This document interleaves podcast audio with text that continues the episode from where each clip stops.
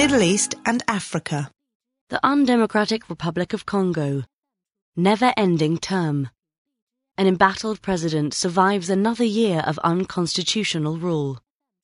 On the streets of Kinshasa, the raucous ramshackle capital of the Democratic Republic of Congo, or DRC, it is now difficult for foreigners to walk through markets without being accosted by secret policemen nor to do so without also hearing from shoppers and market traders how much they hate Joseph Kabila, the country's president.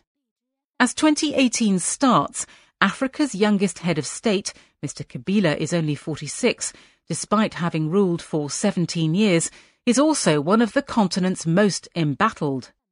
On New Year's Eve, at least seven people were killed in protests against the government. Before the demonstrations, the Congolese government shut down much of the mobile phone network to hamper their organisers. These were the first major protests in Kinshasa in a year and were but the latest in a string of problems for a president who did not bother to organise elections and has continued to rule unconstitutionally since his term of office ran out in December 2016. On December 21st, the American government imposed sanctions on one of his chums. Dan Gertler, an Israeli billionaire with mining and oil interests across the country. America's Treasury Department said Mr. Gertler had amassed his fortune through hundreds of millions of dollars worth of opaque and corrupt mining and oil deals. On Christmas Day, armed men burned down one of Mr. Kabila's palaces in North Kivu, a police officer was killed, several vehicles were destroyed.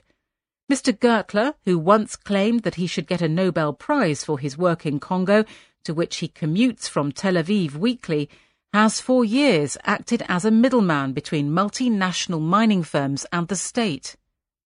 According to the US Treasury, between 2010 and 2012, the losses to the Congolese state from the underpricing of mines and mining licenses handled by Mr. Gertler came to more than $1.36 billion. By imposing sanctions on Mr. Gertler, America will make it more difficult for Mr. Kabila to raise money to keep his patronage machine well oiled.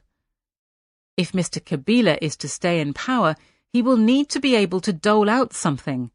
At the end of 2016, the president narrowly avoided huge street protests by agreeing to a deal with the political opposition to stay in power for one more year while elections were organised. That year has now passed and Mr. Kabila is still in office, though international pressure is mounting.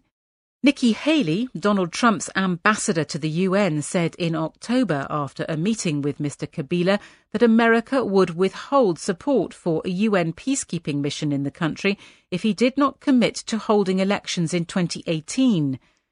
Since then, Corneille Nangaa, the president of the Electoral Commission, has said that voter registration is proceeding and an election will be held on December 23rd.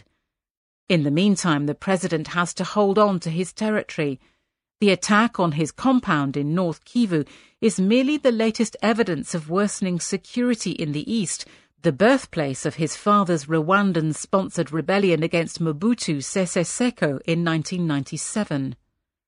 Earlier in December, 15 UN peacekeepers were killed in a single attack blamed on the Allied Democratic Forces a brutal rebel group that has its origins in Uganda.